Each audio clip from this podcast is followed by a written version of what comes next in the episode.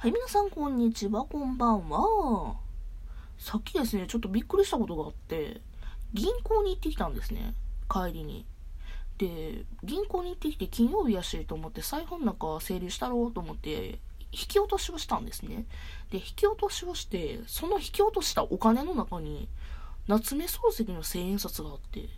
えー、みたいな。久しぶりに夏目漱石のね、千円札を見た。今ほら、野口英世さんじゃないですか。あの、絵柄がね。で、それの一個前の夏目漱石のね、千円札が出てきて、えー、びっくりみたいな思ってんけど、あの、今日2月22日なんですよ。にゃんにゃんにゃんの日か知らんけど、猫の日かなんか知らんけど、そういう日やん。あの、な我輩は猫であるかなんかなん？みたいな感じちょっとね頭の中でひぎもづけててまあ偶然やろうとは思うねんけどあのちょっとびっくりしたていうね。けどね私ねその千円札使って帰りにローソン寄って唐揚げくんを買うつもりやったんよ。その1000円で。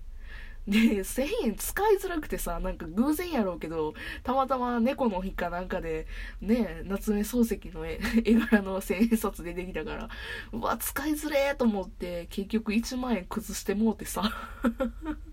もう財布の中整理したいから銀行行ったのにめっちゃ本末転倒やんとか思って。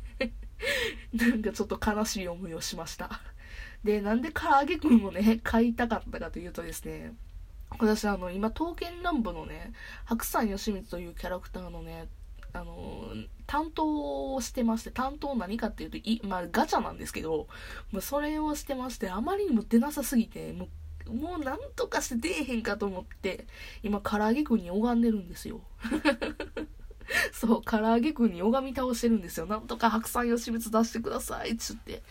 もうねこの唐揚げくんパワーでなんとかして白山義満をね出てくれへんかなと思ってんねんけどなんでねあの なんで唐揚げくんかっていうとですねあの唐揚げくんなんですけどあの白山義満の声をしている下野紘さんがですね唐揚げが好きなんですね。唐揚げが大好物でで唐揚げニストをされてまして唐揚げ協会からお仕事もらったりだとかあとはあのローソンの唐揚げくんのねキャンペーンとか一時期めちゃくちゃしてはっておーっとおっとなった。ごめんなさい。そう。で唐揚げくんにね拝んだらあの下野紘さんに拝んでるってことやからじゃあ間接的に白山義満に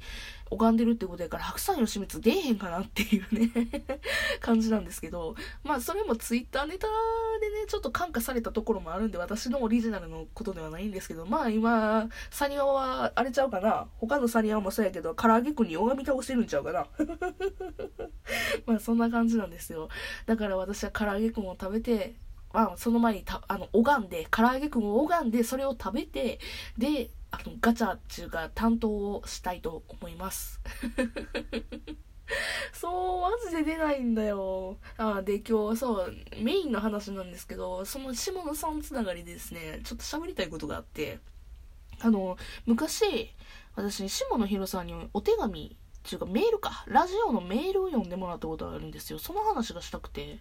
で何にを メールを送ったかというと下野紘さんと梶裕貴さんとお二人でやってる「進撃の巨人ラジオ」っていうラジオがあったんですね。今もやってんねんけど今もやってるらしいねんけど私ちょっと最近聞けてないんですね。だからわかんないんですけどあの昔は聞いててでその「進撃の巨人ラジオに」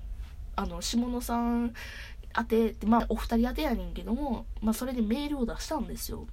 で下野さんに読んでもらったんですよ。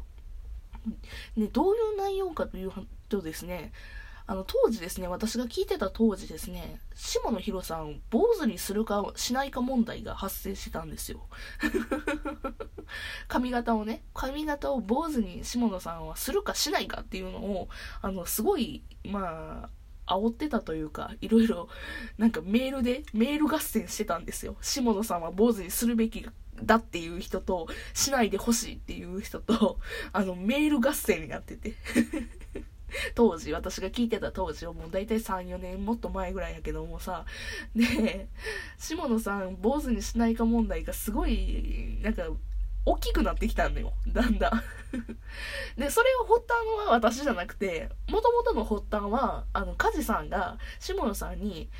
コニー、要は進撃の巨人でやってらっしゃる役柄のコニーが坊主やから、じゃあ声優をしている下野さんも坊主にしたらいいんじゃないですかみたいな感じのことをいじらはったんよ。で、そっから、なんか、下野さんも、え、ボブスぐらいやったらいいんちゃう？みたいな感じになってて、まんざらでもない感じになってたんやよ。で、それがファンの下から、いや、坊主にしないでよっていうメールがあったりだとか、いや、コニーの役やし面白いから坊主したらいいんちゃう？みたいなこともね、いろいろなってて、で、私は何にな、どういう風にメールを出したかという話なんですけど、あのー、ちょうどそんぐらいの時に公開イベント、公開録音イベントがあったんですよ。で、そこにメールを出したんですね。